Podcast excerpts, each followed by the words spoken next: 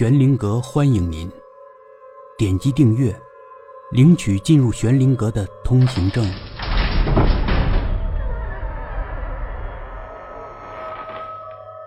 教授的秘密第三集。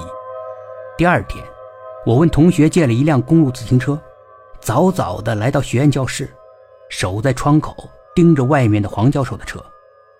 我心里祈祷着，希望今天运气够好。能被我遇到。临近中午时分，果然看见黄教授和那个模特一起上了车。我飞速的跑下楼，拎着单车就追赶过去。自师大校园出了那件教师开车撞死学生的事后，学校对车速进行了限制，所以黄教授的汽车开得并不快。我骑着单车跟在后面，保持了一段距离，好奇他们会驶向哪里。不一会儿。车子在校园西区某幢楼前停下了，我一看，原来是生物化学的实验楼。一个美院的教授，跑来生化学院的实验楼，那么说，这也是有些奇怪的。看到黄教授和模特一起进入大门后，我紧跟着也进了去。循着脚步声，我发现他们在四楼停了下来。我靠着墙听了会儿。等到走廊没了动静，才悄悄潜入。这里充盈着一股消毒药水的味道。我看到墙上一块匾额写着“生化实验室”，心道：“乖乖，有点高端的味道啊。”正走着，脚被什么东西挡了一下，一看，原来是个垃圾桶，里面有些用过的注射器、输液管。都是些药用垃圾。我慢慢的向前，发现这里每个房间都不见人影。他们去哪儿了？我走到最里端，这里写着“标本研究室”。我推了下门，门没锁，我悄悄的进去了。这里有很多橱窗，每一个橱窗里都陈列着一排排的大玻璃瓶。我凑近看了看。没有看到想象中所谓的标本，别说是人的组织，就连小动物的标本都没有。这些玻璃瓶一个个都装着暗红色的液体，贴了标签，写着些不知所谓的符号。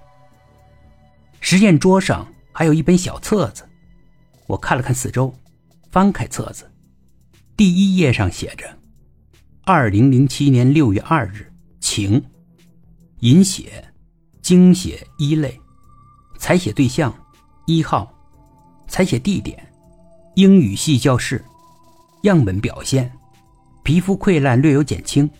我又往后翻几页，都是类似的内容。最后我翻到了昨天的，二零零九年四月四日，晴，饮血，精血一类，采血对象一百八十号，采血地点美院。标本表现：皮肤光滑，生命指征趋向正常，可以短时间内移除呼吸机。看到这些，我脑袋一阵发热，感觉这事情比我预想的要严重许多。黄教授并不是在采血作画，而是在搞一种研究。这里记录的饮血，是谁在饮血？标本又是怎么回事？正在此时，我听到一阵机器开启的声音。只见对面的墙壁上逐渐裂开一条缝，原来里面还有密室。我赶紧躲在实验桌下面。这时传来两个人的对话声：“爸爸，对不起，这次的血量只有这么点了。”一个女人的声音。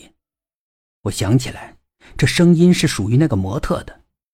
原来这个模特是黄教授的女儿，我越来越觉得这事情蹊跷和荒唐。这么点怎么够？黄教授的语气有些不满。这次好不容易有人体科科做掩护，这点血够用吗？